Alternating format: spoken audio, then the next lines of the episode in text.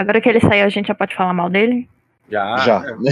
Já. Ah, filho da Eu- eu- mãe. eu- Tá- O problema é que tá gravando no Craig, né? Ele vai saber depois. Então Ah. melhor deixar pra depois. Não, mas tá, tá tranquilo porque eu falo mal dele na frente dele, então tá tudo certo. Ah, então tá bom. Então tá bom. Realmente, realmente.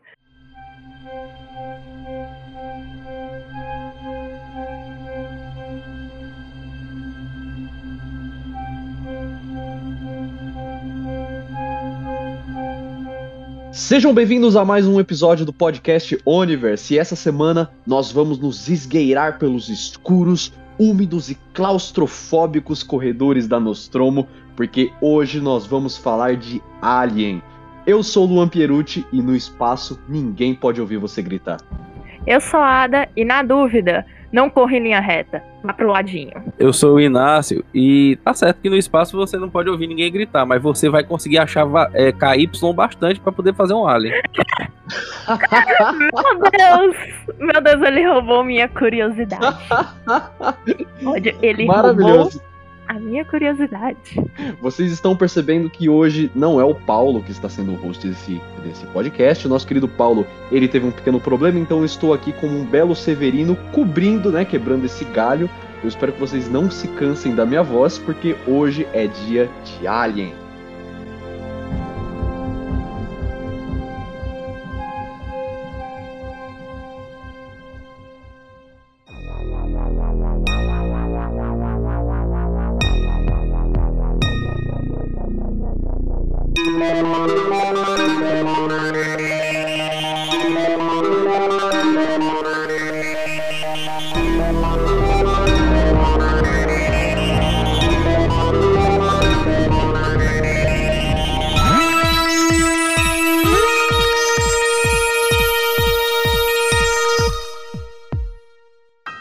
Universe.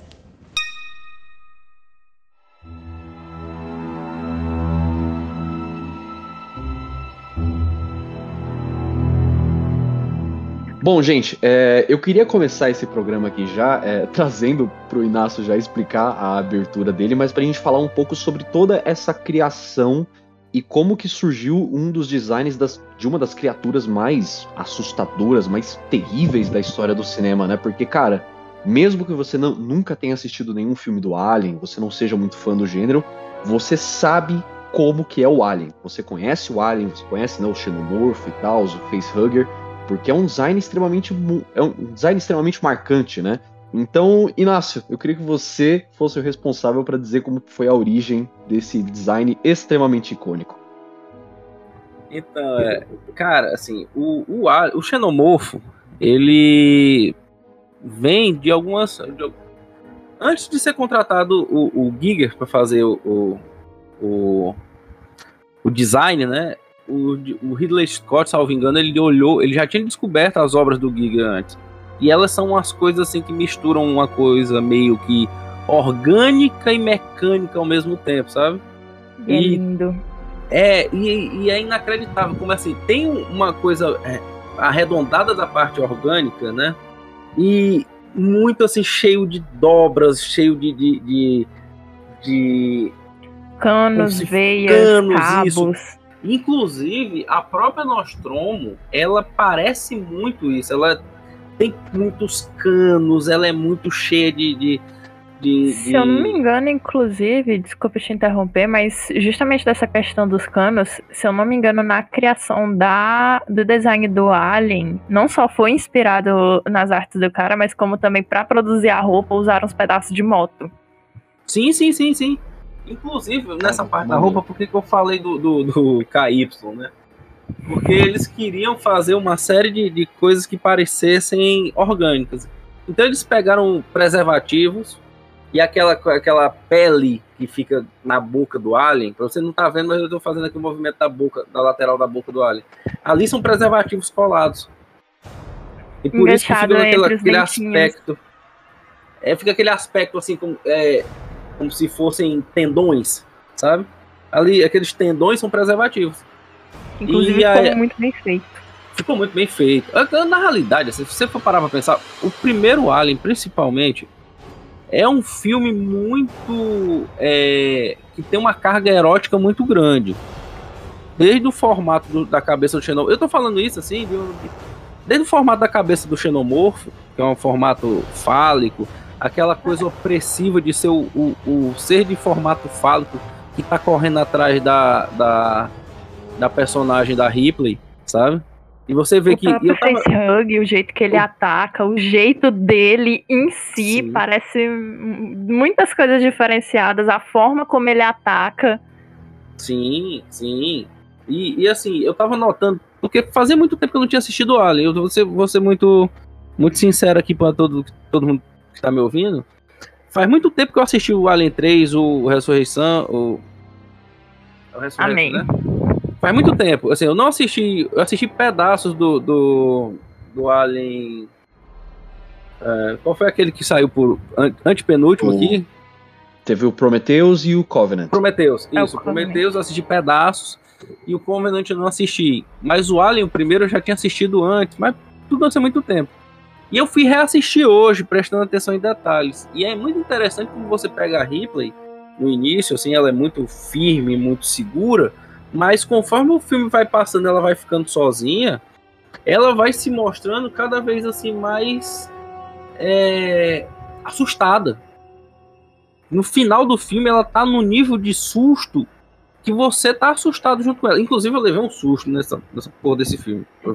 Assistir, eu não lembrava por favor, do susto. Por favor, me diz que não foi na bendita cena que eles estão procurando o Alien e o Alien aparece do nada, de bracinhos abertos, como se dissesse, dá um abraço, mamãe. Lá no túnel, né? Com Dallas. No, é, no, por favor, não me diz que é dá um abraço, mamãe. É aquela cena. O Dallas tá aqui Ai, olhando, o pessoal diz, sai daí. Aí ele, quando ele olha pra cima, ah, um bicho desse jeito.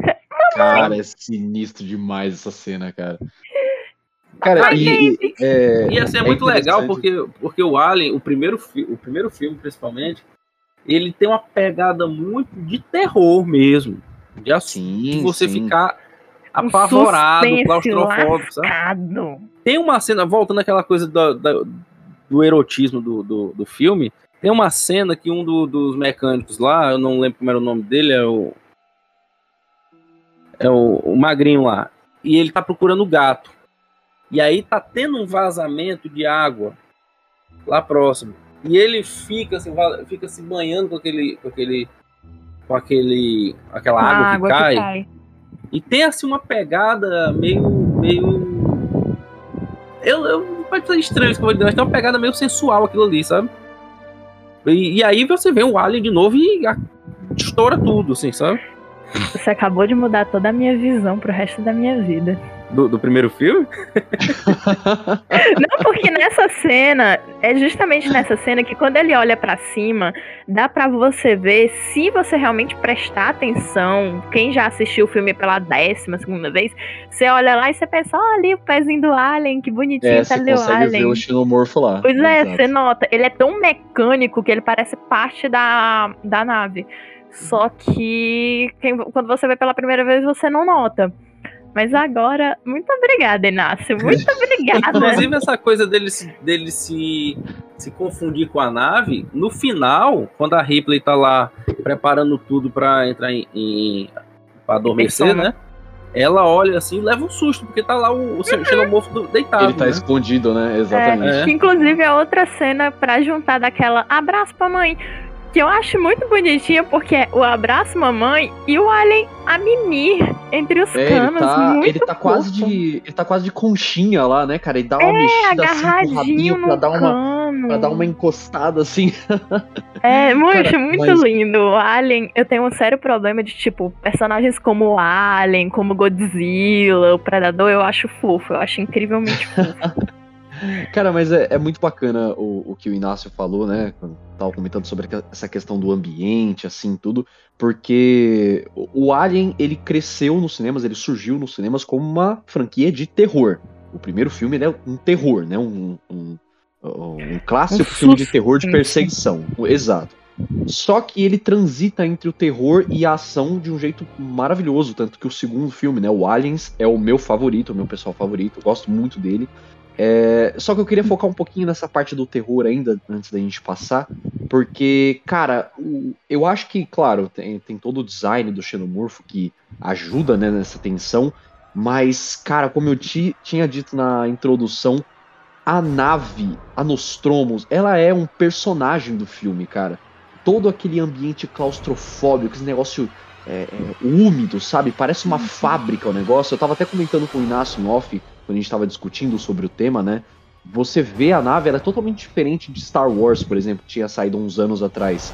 Que tem um negócio É. um pouco mais aerodinâmico, mais limpo. A Nostromo não, ela é, ela é feia, ela é uma fábrica gigantesca, porque ela é um É cargueiro porque né, a. Nostromus, ela é mineradora, então, tipo, não Isso, tem nenhum pré-requisito dela ser confortável. Ela tem que ter Exato. cabine do operante e dane-se. O resto é espaço Exato. pra levar carga. Inclusive, Cara, é, É o pior É ambiente pra você ser perseguido.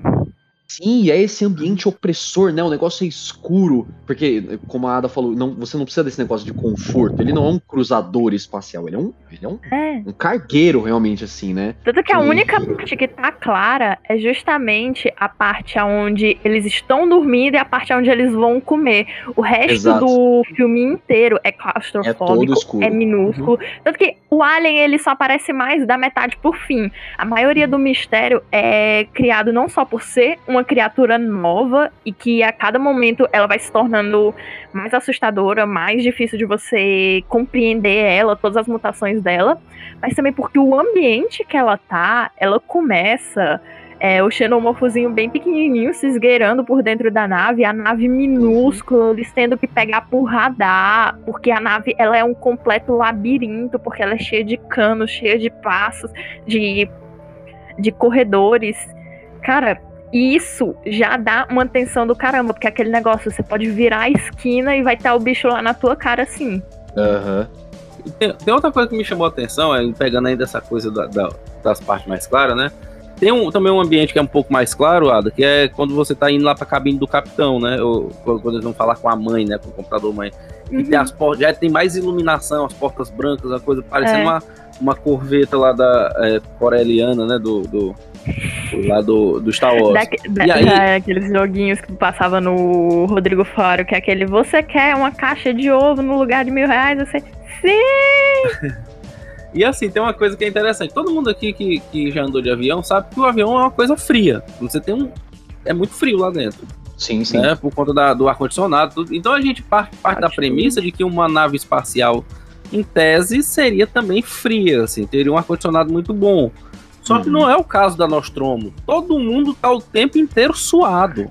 É, exato. É uma exato. coisa que acontece muito em filme antigo, que é esse negócio do personagem não só tá suado, mas como isso dá uma gastura medonha. E na Nostromos faz um sentido muito grande, Faz. porque é aquele negócio, de novo, não é uma nave de conforto, é uma nave cargueira. Então, tipo, e cargueiro de metal, de pedra, essas coisas. Então, tipo, dane-se conforto, dane-se essas coisas. E a nave ainda quebra na metade do caminho, fica todo o tempo soltando gás. Então, tipo, dane-se se é o espaço, é o local mais frio do mundo. Todo mundo pingando. Não, assim, ela. Eu, eu costumo dizer quando você tem uma. Um, um filme, como por exemplo Batman ou Star Wars tal, a, os veículos eles também são personagens, né? Então a Nostromo ela vem como um personagem é, mais opressor do que o próprio Xenomorfo. Né? Assim, ela vem com, Sim, como sim. Prepara Um- o um terreno vilão, pro né? cheiromorfo. você não sabe assim, e, puta merda, você imaginar que tudo isso foi feito com um efeito prático, né? Sim, cara, Sim. exatamente. Esse exatamente. é, o- é, e o- é, eu acho que é por isso que o filme envelheceu bem, porque foi muito efeito prático. Eles evitaram bastante o CGI, meu Deus, minhas cachorras. Eles evitaram bastante o CGI e foi mais pro efeito prático. Eu acho que foi isso que fez o filme envelhecer bem. Não só a história, a narrativa, tudo mais, personagens muito bom, mas como a questão dos efeitos práticos eles terem priorizado essa questão de fazer o alien mesmo, de fazer a nave todinha bem direitinho, tudo tudo realmente com o mínimo de tecnologia possível. Eu não sei, essa parte eu realmente não sei se foi por causa da época que era mais barata, era mais fácil, ou se realmente foi da vontade dos criadores. Mas se eu não me engano, pelos diretores, eu acho que foi pela vontade dos criadores mesmo. É, mas, olha o que é. acontece. Esse filme é de 79, né? Então, assim, o que a coisa mais próxima de uma CG que tinha nessa época. Tem um, você, lembra que no filme tem um momento que eles olham nos monitores? Os monitores são tudo uh, os esquema DOS, né? E tem uma hora que eles vão pousar, aí você vê assim um, umas, uns gráficos vetoriais. Isso era a coisa mais avançada que tinha de matéria de gráfico. Então era aquilo ali. Não tinha muito pra onde fugir, né? A gente, lembrando, a gente tá falando de um filme de 79. Verdade. Ah, então, aquele, tinha que ser na base do efeito prático para funcionar. Inclusive, eu acho muito interessante que esse filme, no, o início dele principalmente, ele é muito, ele é bem lento. Ele, ele passa um muito. tempo a câmera passeando na parede para te mostrar como é que, que é a coisa, sabe? É, vem aquela coisa de, de, uma imaginação que as pessoas dos anos 70 tinham de como seria o futuro, tanto que os computadores ali eles nem imaginavam que podia ser outra coisa né? Podia ter um é. tablet Ainda assim era na aquele mão, né? computador de tubo, estilo Windows 68, que ficava é. aquele pizinho na ponta da tela, tela preta e bicho verde. Tela de fósforo, né? Assim, verdão, assim. É. Então, assim, o negócio. Você, e faz, faz muito sentido, porque se você tem uma nave cargueira daquela que serve só como, como, transporte cargueiro mesmo, bicho. só como transporte de carga, é, eles não vão colocar a tecnologia mais avançada ali, eles vão colocar algo para fazer rodar. Cara, é. e é uma coisa muito bacana que esse esse retrofuturismo, ele acabou se tornando muito presente na saga, né? É uma coisa que muito. foi meio que limitação da época, assim, mas, cara, você vê aquele radarzinho que ele segura na mão com um baita de um trambolhão cheio de, de botão, né? Aqueles Mas o pior é que essa estética é muito boa pro Alien e é muito Demais, marcante. cara. É, é uma é coisa. É, é, uma, é um limitador, né? Porque você acaba tirando um pouco do medo se o radar que, que ele tá na mão fosse uma coisa um pouco mais simples e mostrasse realmente a imagem do Alien, por exemplo, perto de você. Não, vamos colocar a é. porra de um ponto vindo na sua direção com um barulho estridente cada vez que o negócio chega perto, sabe? Inclusive, é, é barulho estridente quando a Ripley tá sub, sumi, é, tentando ir embora da nave. Não tem trilha sonora. Eu acho isso genial e espantoso, Sim. porque, tipo, não é existe só o alarme da nave. É só o alarme. É o alarme dizendo assim: se você não correr, se você tropeçar, você morre. E você morre aqui. Acabou, se você e seu gato. Inclusive, essa coisa da trilha sonora é muito legal, porque é, isso é um ponto. É, você tem que saber trabalhar com som, mas você tem que saber trabalhar com silêncio também. Principalmente com silêncio. E, mas assim, a música, quando ela acontece, ela parece algo tão orgânico que você também não sente quando ela tá rolando, porque ela tá ali. E ela é um, um objeto que te ajuda muito na atenção. Sabe? Eu, quando eu assisti, eu disse, nossa, que coisa coisa maravilhosa isso aqui que tá acontecendo, né? Então uhum. o Alien ele tem dois compositores, que é o Lionel Newman e o Jerry Goldsmith. Não sei exatamente em que parte cada um trabalhou, mas a fusão das coisas, ela deixa uma ambiência muito, muito, muito, é, muito boa, muito opressiva. Ela não me traz esperança em momento nenhum. É aquela mistura de, de você tem uns metais muito fortes, assim, é, com um volume reduzido, mas você tem uns metais muito fortes que estão junto com o som da máquina da, da, das estruturas da nave. Então é uma coisa assim, você vê os trompetes, mas eles não, não destoam daquela. É, poderia muito bem ser um som que estava vindo da nave, sem problema Exato. nenhum, sabe? E, cara, era, isso é uma coisa que eu, que eu ia comentar também, né, sobre a, a, a construção do, do, clima, né? Como que é, é perfeito essa, toda essa construção você tem todo esse ambiente claustrofóbico que a gente tá comentando aqui agora da Nostromos, e às vezes, cara, ele.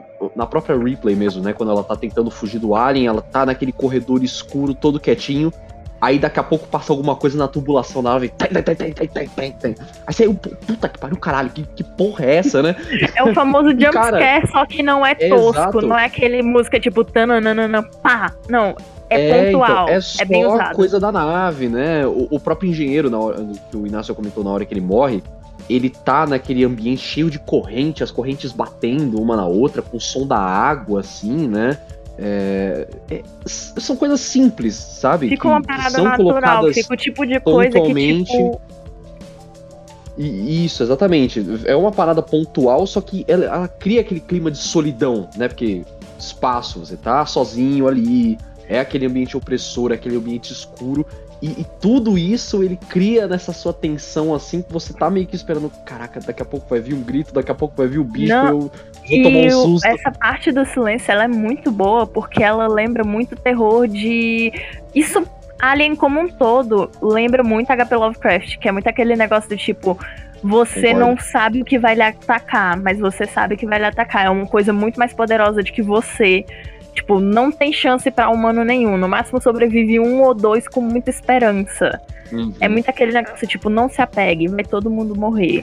É, essa criatura ela é muito mais poderosa. O ambiente é solitário, é claustrofóbico, lhe incomoda. Música, ambiente, imagem, tudo foi feito para lhe dar dor, lhe dar incômodo, lhe dar raiva, lhe dar deixar realmente você desconfortável. Isso é muito imersivo, isso lembra muito HP Lovecraft e eles fazem muito bem, principalmente no primeiro filme. O segundo eu acho um pouco mais puxado para ação, mas o primeiro filme para é. mim é impecável. Isso que a Ada falou do, do, da, do desse, desse, desse clima de terror psicológico, essa busca pela sobrevivência, eu tava pensando hoje, engraçado como a gente tá pensando tudo, tudo parecido, né? Eu tava pensando hoje como esses, essas, essas franquias que começaram nos anos 80, como os primeiros filmes delas são muito mais assim psicológicos, alguns mais opressivos inclusive do que as suas sequências. Vou pegar como exemplo o próprio Alien, você já falou que o segundo já vem com... porque o Alien parece, ele, eles falam, o, ele é uma forma, acho que até o, o, o Ash, né, o, o, o Android, Android, né? O Android ele fala, o é uma forma de vida e também tá maravilhoso aquele efeito prático ali, viu? Quando ele é todo destruído. É, lindo, é uma delicinha. Aí, assim, você vê que ele fala, é uma forma de vida perfeita. Quase invencível, quase vulnerável ali. E aí, assim, quando você vai pra frente, aí os aliens de repente são as coisas que você consegue até matar. Mas é, aquele exato. primeiro não, você não consegue. É como não. o Exterminador do Futuro. É. O primeiro Exterminador do Futuro, se não fosse a, aquela pressão, aquela, aquela é, a prensa hidráulica, babar o Saracono. Sim, exato, exato. Não tinha ponto é ele, ele, ele tinha uma missão muito clara, ele ia até o final. Sim, Faltando, sim. Né? E aí você vai ter. E aí eu vou puxar para filmes que não, não são bem isso. O primeiro Rambo. O primeiro Exato. Rambo não é um filme de ação. É uma coisa é um... muito mais intimista de sobrevivência, né, também. É, ele é um drama. O primeiro rock, ele é um drama. Sim. Sabe? Ele é, tem, tem essa construção. Aí você vai pegar o primeiro predador, ele não chega assim, ele tem a sua ação ali, mas ele tem aquelas coisas de, de você não sabe onde é que o cara tá. A ação, é, enfim, exatamente. vai ser mais pro final. E, e assim, você vê que eles não se resolvem na base da porrada. Tem que ter uma tática para poder enfrentar o cara, que ele não enxerga no. Se, se não vê o calor, aí o cara tem que se banhar com lama, né? Era aí a sua estratégia. É, aí a sequência não, já rola um tiroteio ali, já dá para fazer um, um, um, cuspir bala à vontade, assim, pra, que vai dar certo, vai matar o Geralmente a sequência de, desses filmes, a segunda, geralmente é muito aquele negócio. Inclusive, é, eu acho meio ruimzinho essa parte, porque eu prefiro quando tem ou só um alien ou algo assim do tipo, porque nesse segundo eles foram armados até os dentes. Tem justificativa? Tem justificativa. Eu consigo entender? Consigo entender. Mas eu não consigo aceitar na minha cabeça que um bicho que a franquia inteira bota todo mundo no chinelo, amedronta todo mundo, passa um cara com a metralhadorazinha assim, papapá, mata sete. Eu fico tipo, sim, cadê o perigo do bicho? É. Morreu. É, Aí eles ficam é refazendo, ai, a evolução do não sei o que, do não sei o que. Foi explicado como isso funciona, a adaptação do xenomorfo e tudo mais? Foi, mas não é a mesma coisa. Soa muito é. como uma desculpa. Eu, pessoalmente, eu fico encucada com isso, eu fico meio. Meu, e isso é muito legal porque, como a gente tinha comentado, né, a saga Alien é aquela que ela transita entre os gêneros. Então, o primeiro filme, ele é esse terrorzão mesmo para te deixar na ponta da cadeira, é, e o segundo ele já puxa bastante para ação. E como eu disse, eu sou mais fã do segundo, assim, não por gostar mais da ação e tal, eu, eu, gosto muito da montagem dele, né? Lembrando que o primeiro filme é do Ridley Scott, o segundo ele é do James Cameron, que o James Cameron também fez o Exterminador 2, como o, o Inácio estava falando que são filmes excelentes. E, cara, eu. É, é interessante, né? Porque isso que a Ada falou é uma coisa pertinente. Você tira um pouco do peso da, da ameaça do alien em si, de um xenomorfo em si, quando você coloca vários e os caras destruindo todo mundo na bala ali e tal. Por isso que eu acho que talvez uh, o brilho desse filme, do, do segundo filme, esteja mesmo na montagem e na direção dele, porque por mais que você tenha aquela porrada de alien, aquele monte de bicho e tal assim, eu, como um sentimento pessoal, ele, eu ainda me sinto muito ameaçado pelos bichos, sabe? Eu sinto que ainda um deles Principalmente é quando um, eles chegam naquela do. Naquela ameaça parte real. que as pessoas são tudo feitas de ninho. Ai, me dá uma gastura. Exato, exato, que morre um monte de gente naquela parte lá também, né? Inclusive. Eles pegam, É. na verdade, todos os colonos. Todos, Todos os os colonos, e, exatamente. tipo, mingau. Exato, exato. E é muito bacana que o começo do filme, antes dele se virar uma ação completamente, quando eles chegam lá na nave, né, na, na colônia lá do, do planeta, antes da Ripley encontrar a, a Newt, né? Ele ainda tem aquele sentimento de tensão, os Colonial Marines indo atrás lá, aqueles Ainda é aquele vazios. suspense.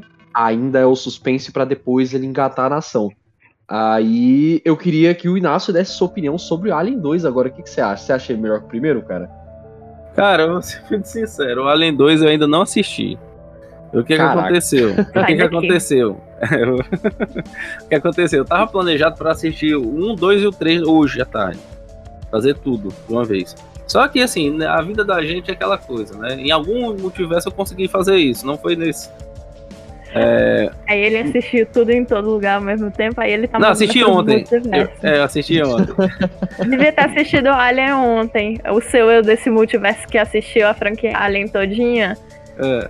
Você devia fazer um, algum maracutaia pra poder chamar ele. Não, mas assim, do- desses aí só me faltou o- esses dois novos e o 2.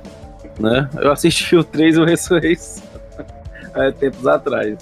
Mas assim, o que é que eu, eu, eu posso falar, não do filme assim, mas da dessa construção de já ter o papel do- dos Colonial Marines, essas coisas, né?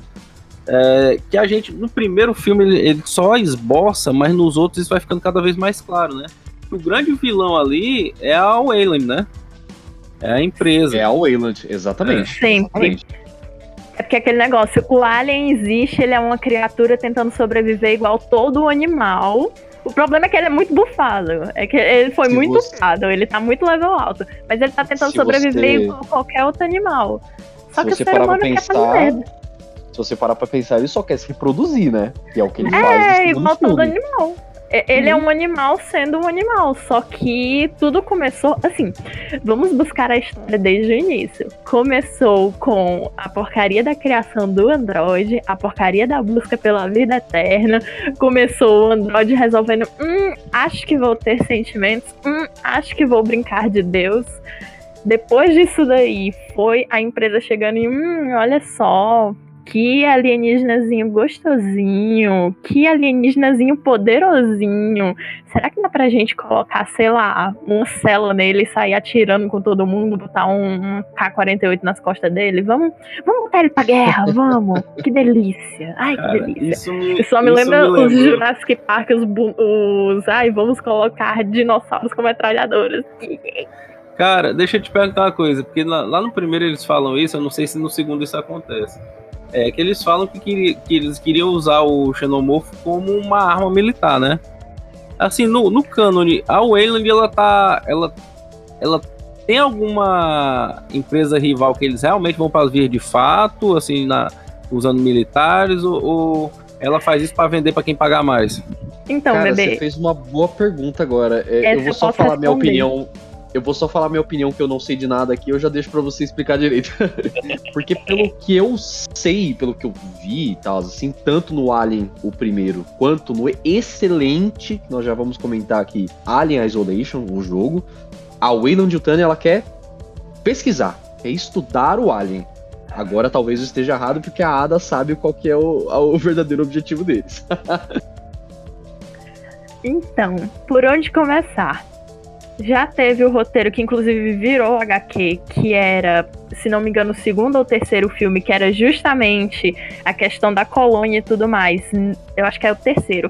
Não ia ter a Ripley, a Ripley ia estar desmaiada, o caramba 4, e aí seriam eles justamente na empresa vendo os experimentos feitos com as pessoas e com os aliens, que ia parecer muito aquele negócio tipo Segunda Guerra, experimentos e tudo mais. Ia parecer muito isso, mas se você for procurar realmente a única competição de empresa que apareceu na franquia é nos crossovers do Alien com o Predador, mas isso não é canon em nenhuma das duas linhas, nem do Predador nem do Alien. Predador vs Aliens é uma linha única que segue sozinha. Não se mistura com nenhum dos dois. Foi só, tipo, fan-made e vai, fanfic aqui, gente, fanfic mas realmente não tem nenhuma concorrência. É, em todos os filmes eles pensam em fazer uma arma, eles pensam em dizer que é estudo, mas no final ficam dizendo que é arma, até porque eu sempre suspeito que é uma arma, porque a empresa em si é sempre, sempre pintada como aquela empresa vilã que quer só evoluir, evoluir, vender dinheiro, papapá, vender arma, ah, dinheiro, dinheiro. E não passa disso, até porque um dos líderes dela é o que aparece na Prometheus, eu não sei se ele é o líder ou se é um dos líderes. Ele aparece na, na, no filme do Prometheus. Ele fez o Android, o David, ele é o David. É o David, se eu não me engano, o nome dele é o David. Já deram tanto nome pra esse menino. É tanto nome pra esse menino que eu me confundo, mas enfim, David, surtado. David tem aquele complexo de Deus que vem do próprio criador dele, o próprio criador dele encontra o engenheiro, olha na cara do engenheiro e diz: Então, meu filho, eu quero mais vida. Meio que aquele negócio do dinheiro passou. É como se tipo, eles pegassem aquele vilãozinho de sessão da tarde, que tipo, não interessa tudo, eu quero viver mais e ser o poderosão. Tá, e depois disso, dane-se, viver mais e ser o poderosão. Tipo, mas concorrência, essas coisas não existe, não existe. É mais aquele negócio, precisamos de um vilão ruim, alguém mal. E aí fizeram a empresa. Cara, e olha que bacana, né? Você tava comentando Bem sobre na, isso. Naquela época, inclusive. Eu, eu acho que é até uma coisa que o próprio Inácio vai comentar agora também. Encontramos mais uma semelhança de Alien com o maravilhoso Blade Runner, não é mesmo, Inácio? Cara, assim, o, o... além de a gente ter aquela o mesmo diretor, inclusive, né, do primeiro. Ridley Scott, exato. Ridley Scott. A, as tecnologias são muito parecidas, nada impede, assim, que realmente isso possa estar no mesmo universo, apesar disso não estar sendo em lugar nenhum, né? Uh, mas eu queria comentar uma coisa aqui que a Ada falou sobre é, colocar a metralhadora num, num xenomorfo, né? E sim, isso já aconteceu nos quadrinhos. Não, e nos é quadrinhos é uma terra sem lei. Não, e assim, foi interessante, porque o que acontece, ó, o... Ele, é, são duas histórias que são com dois xenomorfos diferentes. Tem um cientista que ele estuda. Eu vou fazer, falar bem por cima mesmo. É, que assim, a história é a seguinte: tem um cientista que ele estuda o comportamento das formigas e, e suas relações com a, com a rainha. E aí, o que, que acontece?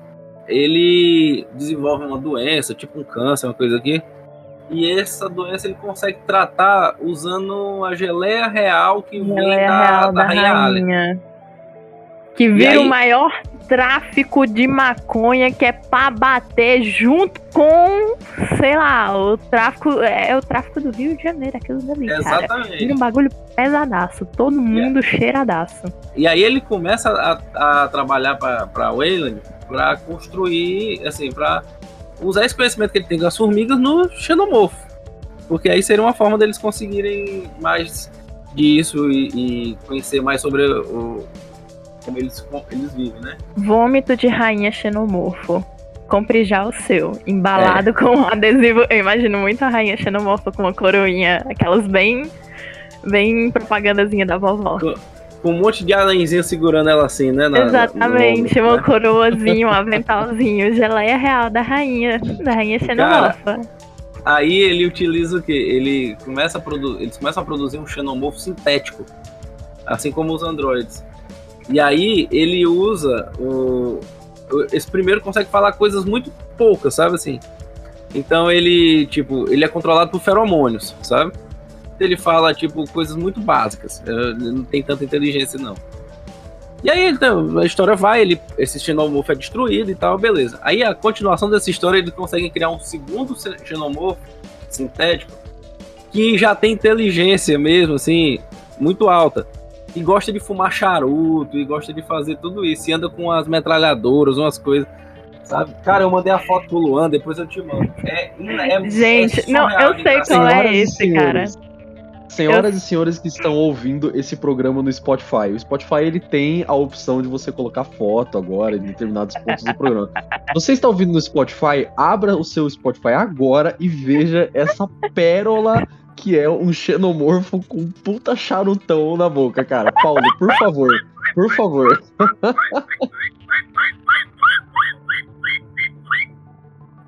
É, manjo, mas é muito bom. Eu, o que eu adoro é que, tipo, se você acha que esse negócio de ah, xenomorfo com predador, nossa, que viagem, querido. Se você não gosta dessas mutações, dessas combinações, não veja os quadrinhos nunca na sua vida, porque lá tem xenomorfo de todo tipo, tem para todos os gostos. E esse daí do charutão, gente, ele é muito absurdo, mas ao mesmo tempo que ele é de uma finesse, de uma magnitude, de uma beleza que eu não consigo, eu não consigo acreditar. Para mim Cara, não faz sentido nenhum, mas é lindo. E combina porque assim, até o jeito dele falar, ele tem um humor muito ácido. Assim como o sangue dele. Sabe? Cara, que maravilhoso.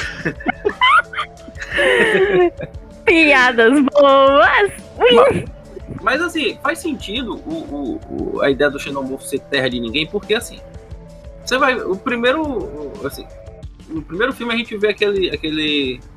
aquele xeno, o corpo do Space Jockey, né? Que tem umas semelhanças com a estrutura do Alien. Do, sim, do xenomorfo. As e ali, as costelas, o bípede. Isso, essas estruturas, na realidade, não é porque o Space Jockey parece com o Xenomorph assim de graça, mas porque o, o Xenomorph Prime daquela região ali sai do Space Jockey, então ele absorve aquelas características dele. Tanto que você pode ter Xenomorph de várias e várias e várias é, formas diferentes, de acordo com quem ele infectou, de, de acordo com, com Inclusive, é isso que eu acho massa, que a franquia, ela é... Eu não sei se foi porque, tipo, ah, foda-se, vamos fazer. Se de... tanto que muitas vezes é... todo mundo sabe que é o ovo, o facehug, bebezinho, cresce, xenomorfo. Vez ou outra, você pega um bilhete premiado de ser uma rainha. E parabéns para você. Agora, a, o tempo de passagem do, do ovo para o facehug, do facehug para ele nascer, da versão pequeno para adulto, varia de uma coisa de um tempo chamado roteiro. Porque em alguns momentos, tipo, ele do nada, cresci, oi gente, maturidade, aí vou matar todo mundo, tenho mais de dois metros de altura. Em outras ele ainda tá do tamanho de um calango. Eu fico olhando assim, eu tipo, roteiro, essa parte fica bem perdida. Isso eu não consigo defender. Eu peço perdão. Se você acha ruim, problema seu. Agora eu vou defender a parte que eu gosto, que em momento algum eles voltaram atrás nessa ideia, que inclusive eu acho que é a coisa que mais me assusta no Xenomorfo, que é tipo, qualquer. Ele foi feito. Inclusive foi dito pelo próprio David que ele foi feito para ser o bicho perfeito. E quanto mais ele evolui, mais ele se reproduz, quanto mais ovos e mais acesso a DNA ele vai tendo, que já era uma coisa dos próprios engenheiros, da própria era, já era da própria noção dos engenheiros, que juntou com a noção do David, só que ele meio maluco das ideias, foi justamente esse negócio de sempre estar tá se atualizando, sempre estar tá ficando aquele instinto de sobrevivência e adaptação constante, constante, constante. Então ele vira predador, ele vira animal. A vertente original, padrão do Alien, existe. E ela é bem fixa, ela é bem, bem estabelecida. Agora, partir dali, ele pode evoluir pro que ele quiser. Isso foi o que fez as, as HQs viajarem pra caramba, ser muito divertido, mas tornou o personagem uma máquina de matar, de evoluir e de me causar pesadelos num nível que tá para nascer um negócio melhor, porque foi tão bem construído que tipo, ah, parece roteiro. Mas vamos defender, que tá muito bem feito. Cara, assim, hoje, até hoje, o, pra mim, assim, a versão mais assustadora que eu tive do, do, do Xenomorfo é aquela versão lá do, do Alien Ressurreição, sabe? O filme não é, é, é qualquer coisa. Mas aquele design daquele, daquele xenomorfo com a caveira, sabe assim? O híbrido, né? Puta o híbrido. pariu, cara. Aquilo é muito assustador. E assim, ele, ele aquela coisa tipo, quando a Ripley vai acabar com ele, ele aquela cara assim de tipo, mãe, por que você tá fazendo isso comigo? sabe? Exato, exato. É, só contextualizando essa questão, né? No Alien Ressurreição tem toda aquela história de que a Ripley ela tinha sido infectada pela rainha, né? Pela rainha Alien lá no segundo filme. Hum. E aí eles acabaram trazendo ela, trazendo ela de volta à vida por meio de clonagem e trouxeram realmente esse é, esse embrião, né? Esse feto do, esse baby do, do alien, do alien híbrido da rainha com a Ripley de volta também. E, cara, é um design realmente muito perturbador, assim, porque ele tem uh, as características ele tem principais do Alien, um né? com um Alien, ele é tipo... É, porque o Alien em si ele já é bem esquelético, né? No primeiro ele tem aquela, é. aquela coisa das costelas, Os assim. Eles são muito mais alongados, a Isso, cor e, dele. E você traz a feição da, da caveira, como o Inácio comentou também, né? Que, tra é. te aproxima um pouco mais do humano, mas você tem aquela repulsa, assim, né? É bem interessante. Hum. Mesmo uma pena que o filme é muito ruim. então, eu posso entrar nesse mérito? Por favor. O filme. Ai, gente, gente, eu adoro falar desse bicho, desse filme especificamente, porque ele é um misto de dar medo e me dar um pouquinho de vergonha porque eu acho ele feio, assustador, mas feio ridículo também. Porque em alguns momentos você olha pra cara dele, ele parece aquelas caveirinhas de Halloween que você passa na frente, ele faz e se balança. Eu, eu posso estar. Inácio rindo, cara. Eu posso estar viajando, posso estar viajando. A minha opinião é popular sempre sempre. Minha opinião é sempre a mais impopular possível. Eu acho que é o objetivo da minha vida. Mas ao mesmo tempo que esse bicho ele assusta pra caramba, ele é feio, ridículo com essa barriga de lombriga dele. Ele tem um, uma barriguinha de lombriga, uma carinha de caveira, de. o nariz dele quebrado, esquisito, que no caso não é nariz, é caveira, mas anyway, sei lá. É, é um misto, é um misto muito louco. Agora, quando ele. A carinha dele de mamãe, por que você me abandonou? Pra mim não cola. Pra mim não cola. Pra mim não cola. Eu juro pra você, eu não, eu não sinto afeto nesse momento. Eu, tipo, dane-se. Ah, mamãe, por que, que você me machucou? Dane-se. Dane e, cara, é, falando de opiniões impopulares, eu queria abrir um pouco mais o, o escopo do, da, da, conversa aqui pra gente falar um pouco do lore, né? Agora, da, da criação, tudo assim, né? É, porque recentemente, quando a gente decidiu fazer esse podcast do, do Alien aqui, eu conversei com o Inácio, a gente deu uma levantada em alguns pontos, assim, e eu falei para ele no, na época que eu tinha visto pouquinho, né, do, do Prometheus, visto partes também do filme. Aí, recentemente, ontem, para falar a verdade, não ontem na data dessa gravação, eu fui reassistir Prometheus e eu gostei do filme, olha só. Eu fui mais assim com mente aberta tal. Eu sei que o filme é muito polêmico. Ele Você tem, tem que ter uma bem... boa suspensão de descrença.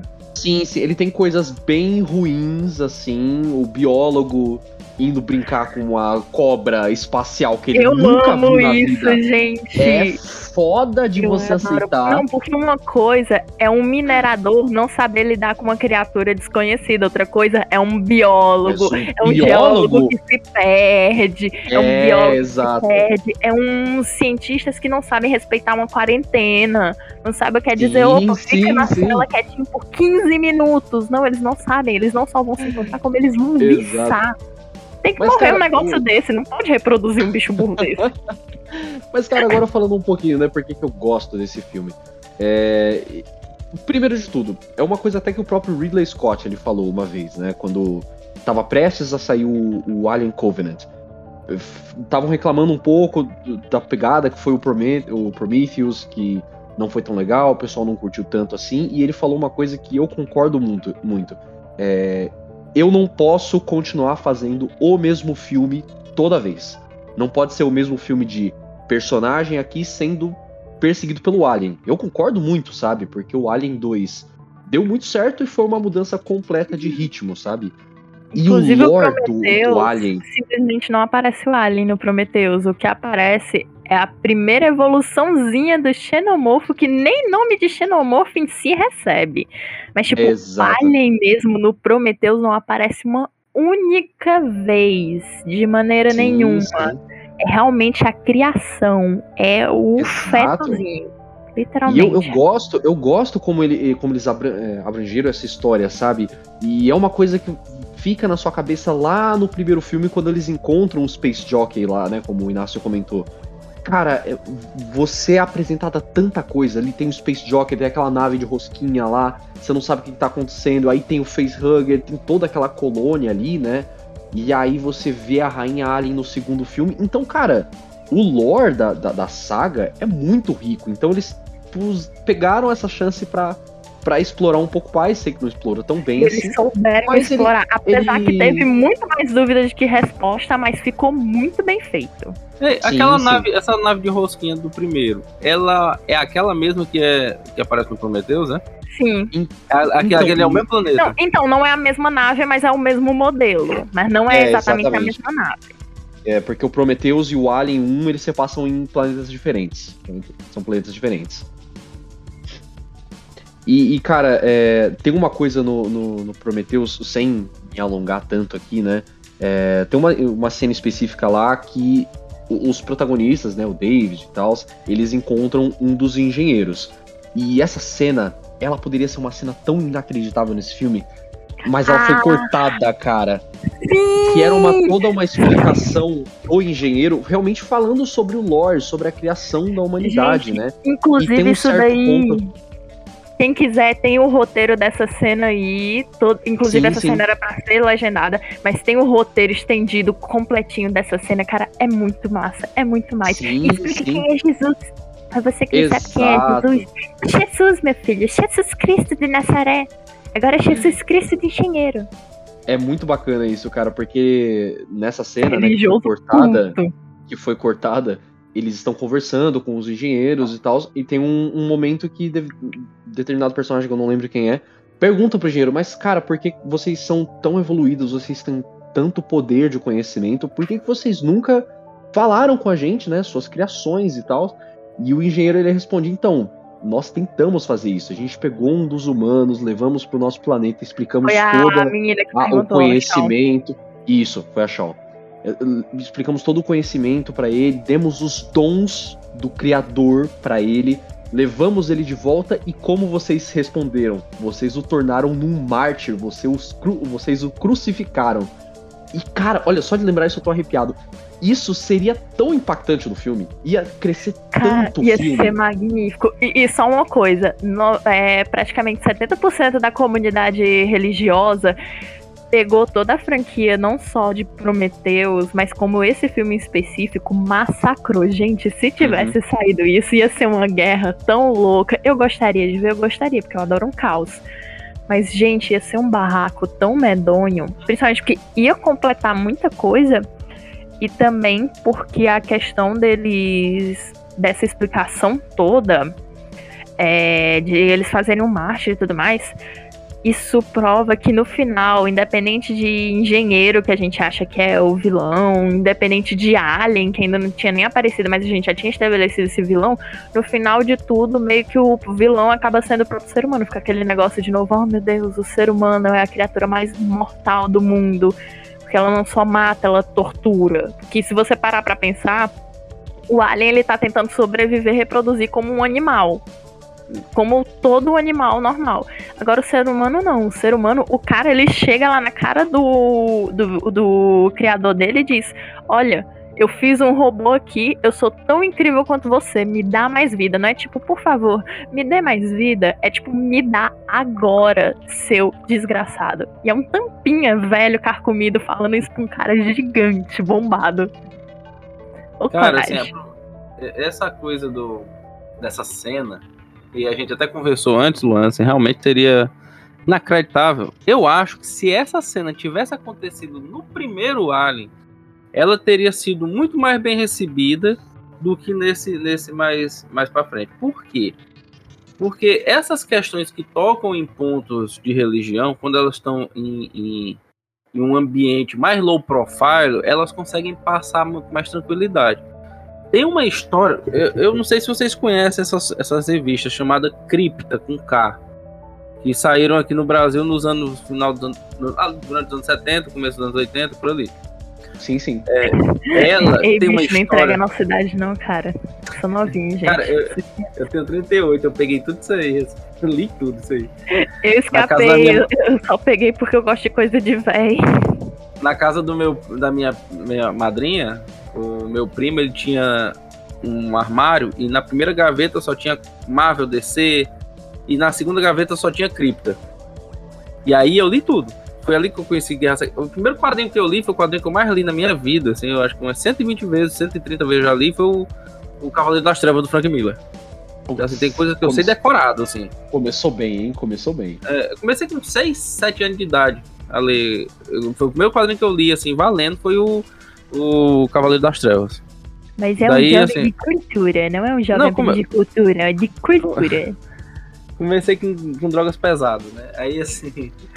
Mas uh, o, o Cripta tem uma história que me marcou, e isso eu tô dizendo, uma história que eu li, eu tinha uns 9, 10 anos de idade. Deveria ter lido nessa idade? Não. Sabe?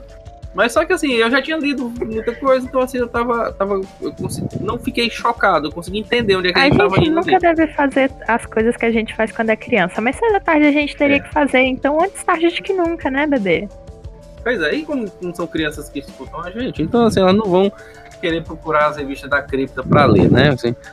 Mas, enfim, Mas se vocês história- quiserem, site tal. Mentira, tô brincando.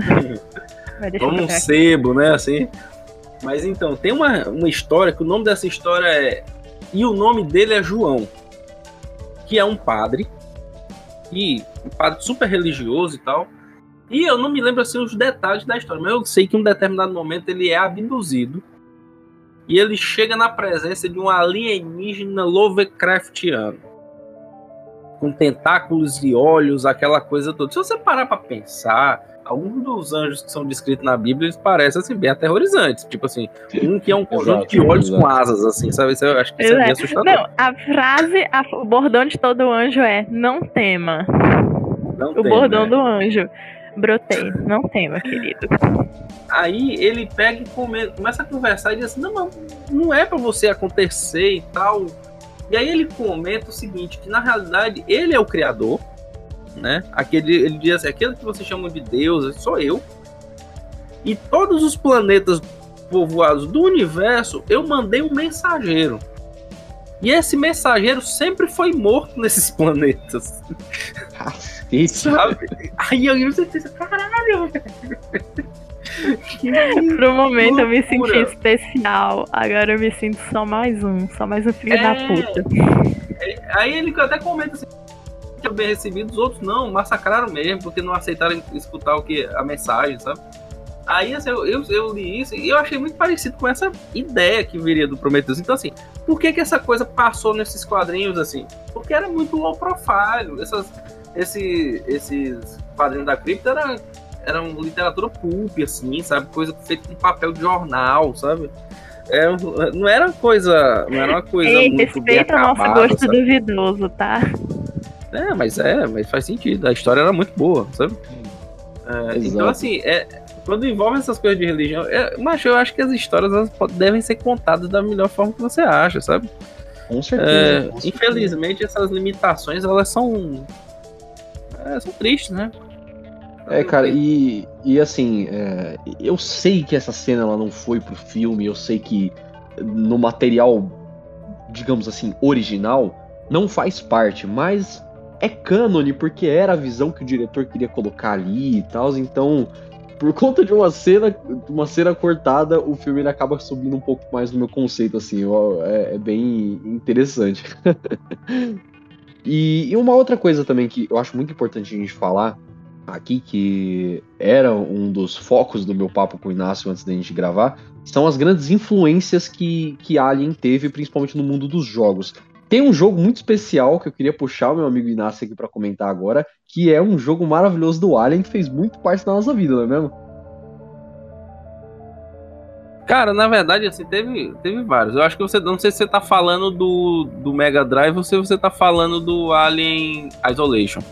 É do Mega Drive que eu tava falando Mega primeiro. Drive. Pronto. Mega, Mega Drive, Drive, Eu, tenho, eu tenho um cartucho aqui. Depois eu vou mandar a foto pra vocês do meu cartucho surrado aqui. Uh, Cara, coisa linda.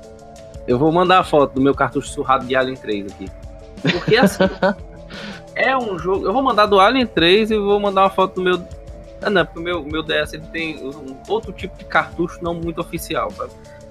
então, assim. Mas o meu Alien 3 ele é original, tá quebradinho tudo, como tem que ser. Nós, nós estamos falando de um jogo de 30 anos, né? Exato. Mas, cara, assim, é inacreditavelmente bonito até hoje. Você utilizar uma TV certa, tela certa. É bonito até hoje, cheio de detalhes.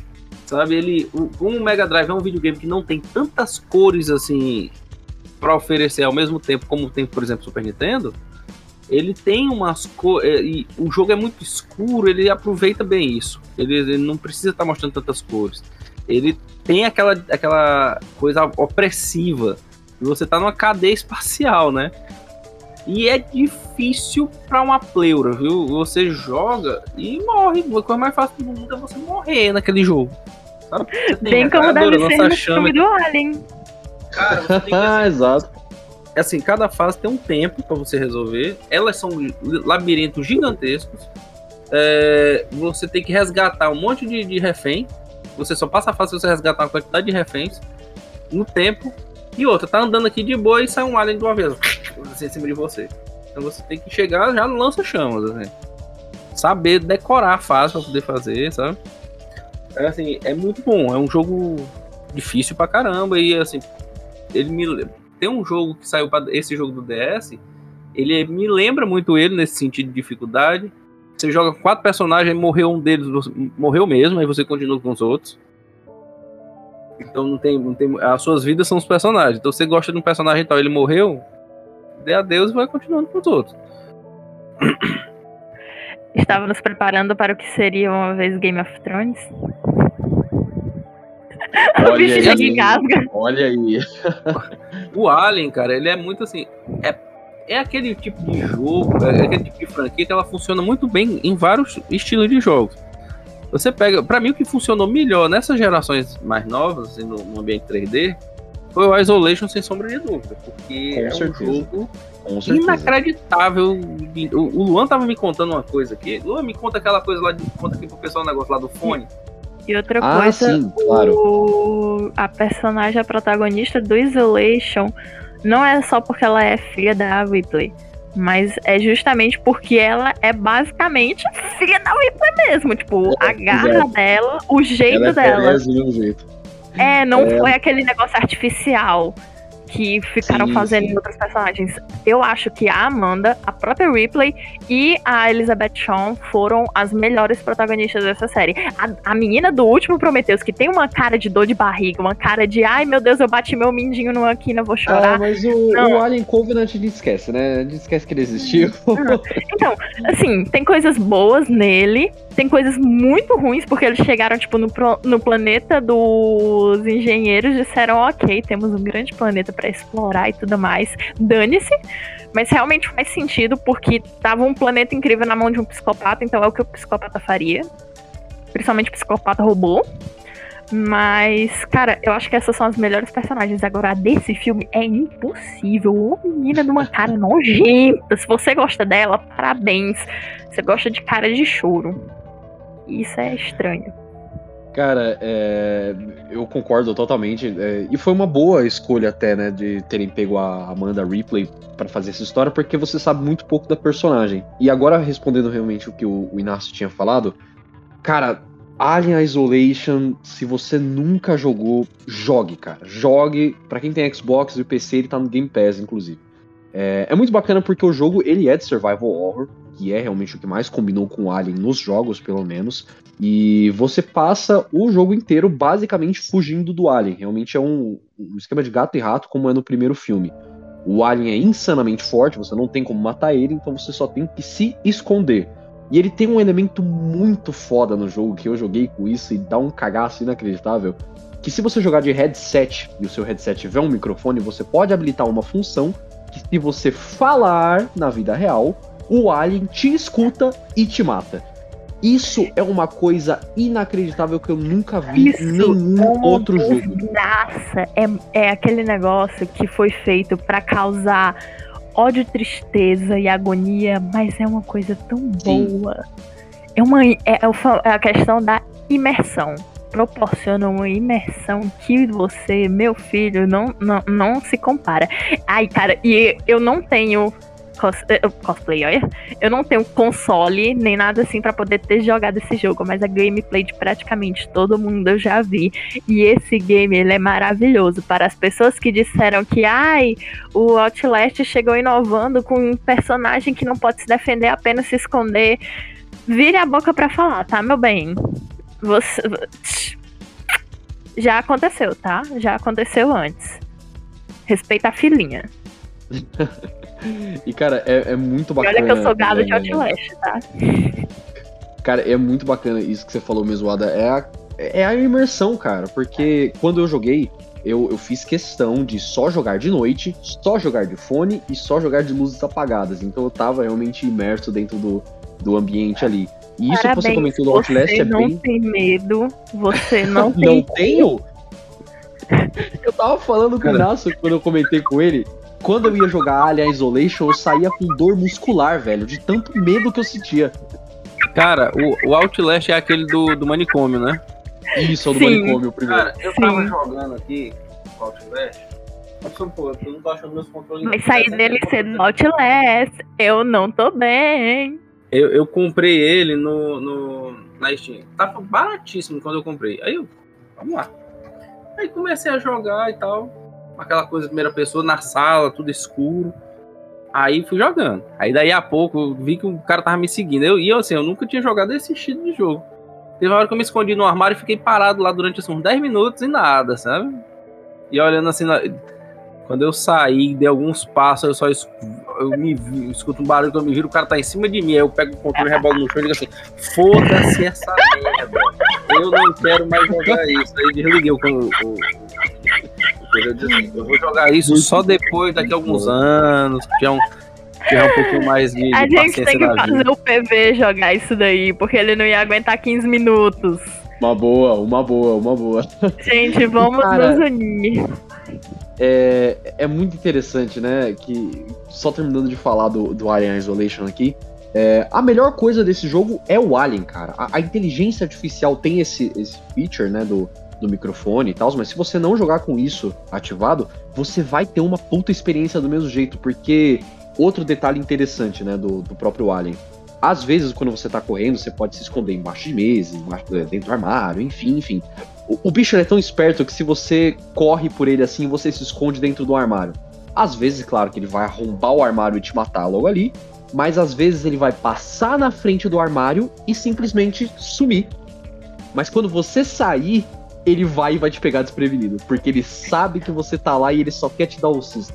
Isso é, é aquele fantástico. negócio. É exatamente como do jogo, porque ele é um caçador, ele não é só um programa, ele foi isso, planejado para ser o caçador perfeito que ele é. Não é à toa que predadores gostam de ter troféus dele.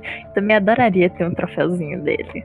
A Inclusive, cabecinha dele. O, pica. Nessas histórias de, de, entre o Alien e o Predador, o, o Xenomorfo, ele é o primeiro, ele é tipo assim, um rito de passagem pro Predador, né?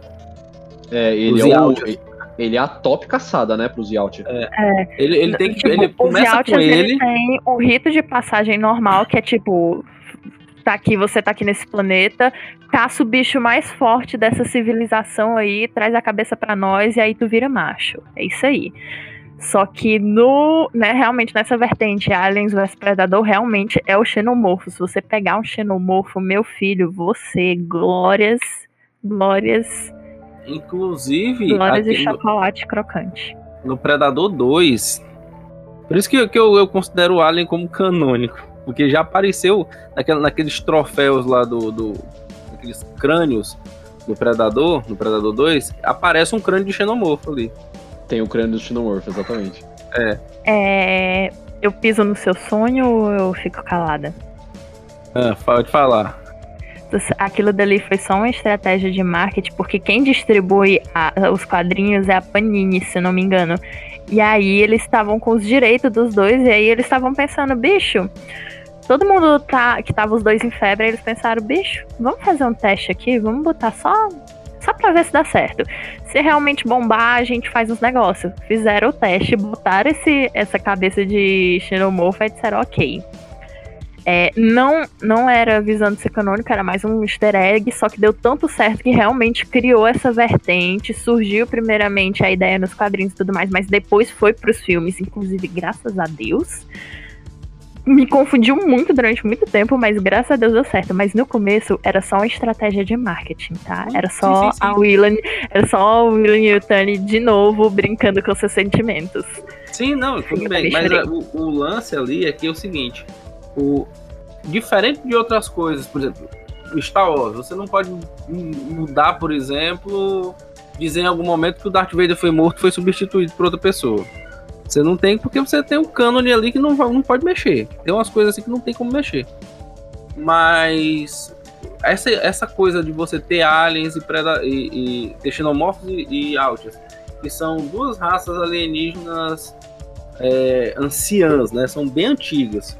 Então você tem a possibilidade de, em qualquer momento histórico, ter, ter acontecido treta desse, desses dois ali e, e não, não impedir que que isso não vai, tipo assim, invalidar as histórias dos filmes de, de, de cada uma das franquias, né?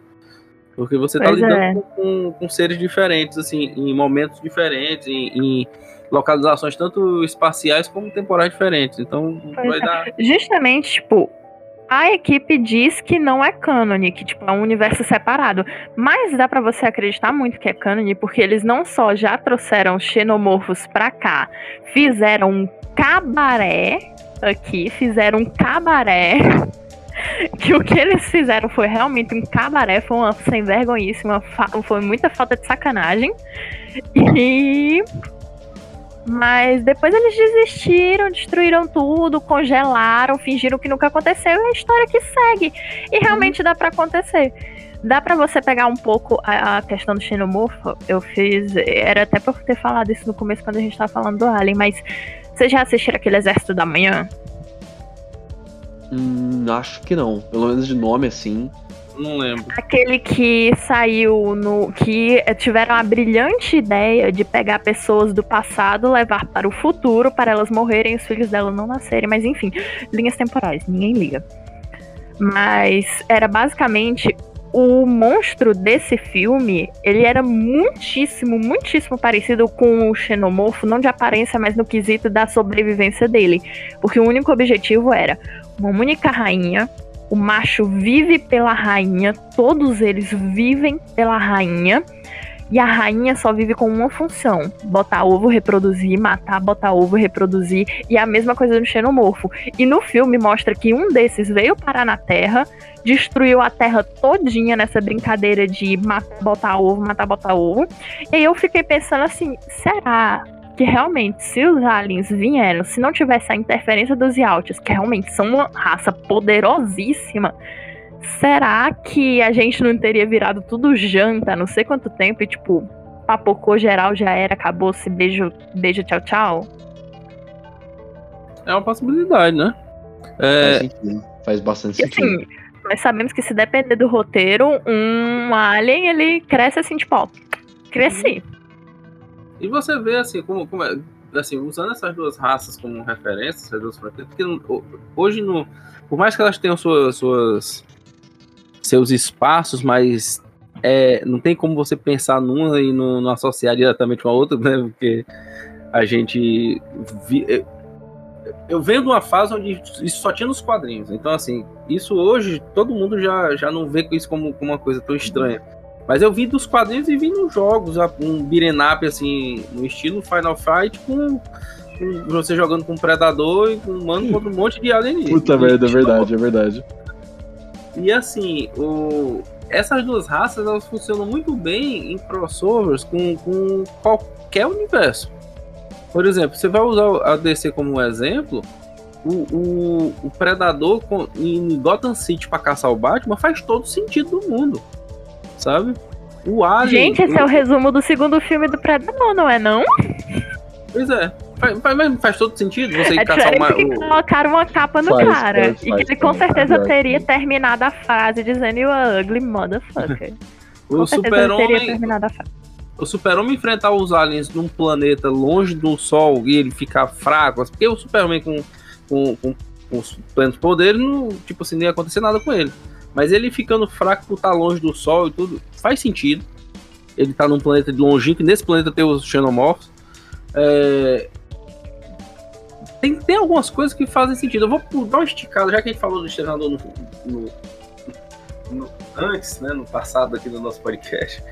É, até quando aparece uma, uma um, um, evento onde o Robocop enfrenta o Exterminador e você pensa, isso não faz sentido nenhum, no, no, nessa história faz, porque o, o, a Skynet no futuro usa o cérebro é, híbrido do, do Robocop como uma forma de de acionar os sistemas da Terra, assim. Sabe? Então, assim, faz sentido ele voltar pro passado, até essa arrumação todinha. E o, esse lance dos, dos aliens predadores enfrentando essa. Eu acho que até tem um. Tem, um, tem com o juiz Dredd, os aliens, sabe?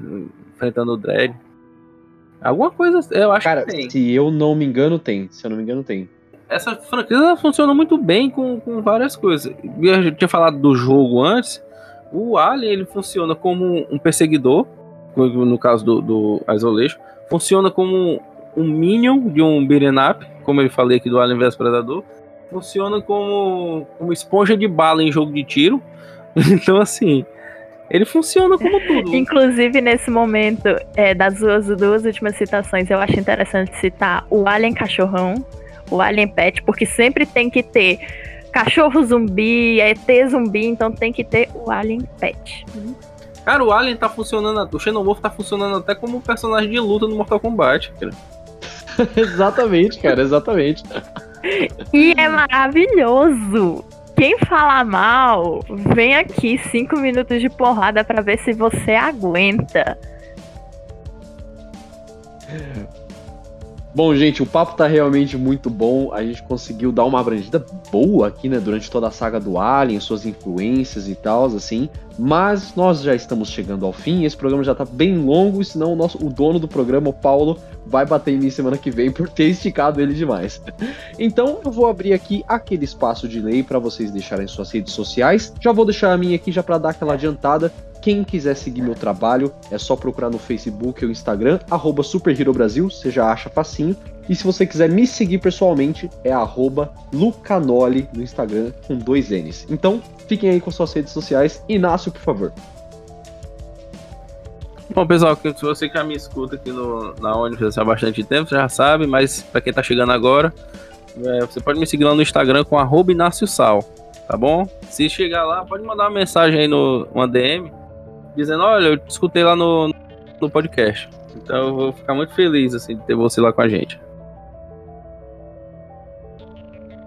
Ah, da sua vez, minha querida. Você está mutada. Delícia, mutada. É, meu Instagram é underline ada underline cosplay. Sim, eu faço cosplay. Yay! E, inclusive, se Deus quiser, futuramente cosplays de jogos de terror. Que para vocês que pensam, ah, é só uma roupa rasgada e sangue falso. Não, meus queridos.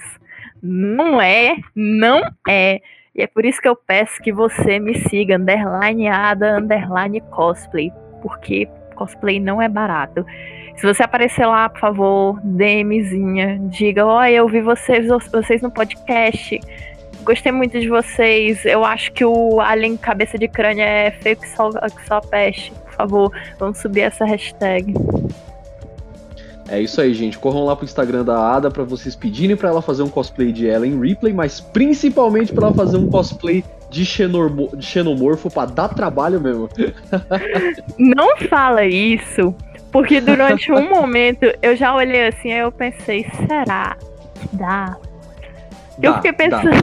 Então, que eu fiquei pensando assim, assim, peça de é moto. Mas dá. tem a Dimitrescu na fila, não tem? Caramba. Tem a Dimitrescu na fila. Bicho, tem a Dimitrescu, tem a mãe Miranda. Oh, beleza. Então.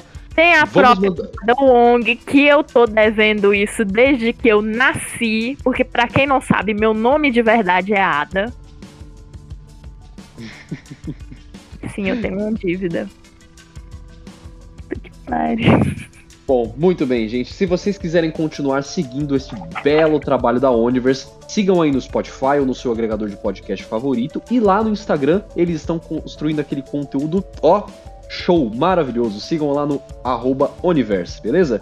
Bom, gente, muito obrigado por terem acompanhado até aqui. Eu tô aqui hoje realmente quebrando esse galho pro Paulo, mas a partir de semana que vem ele já está de volta. Eu espero que vocês tenham gostado do programa mesmo assim. Muito obrigado por terem escutado e até semana que vem.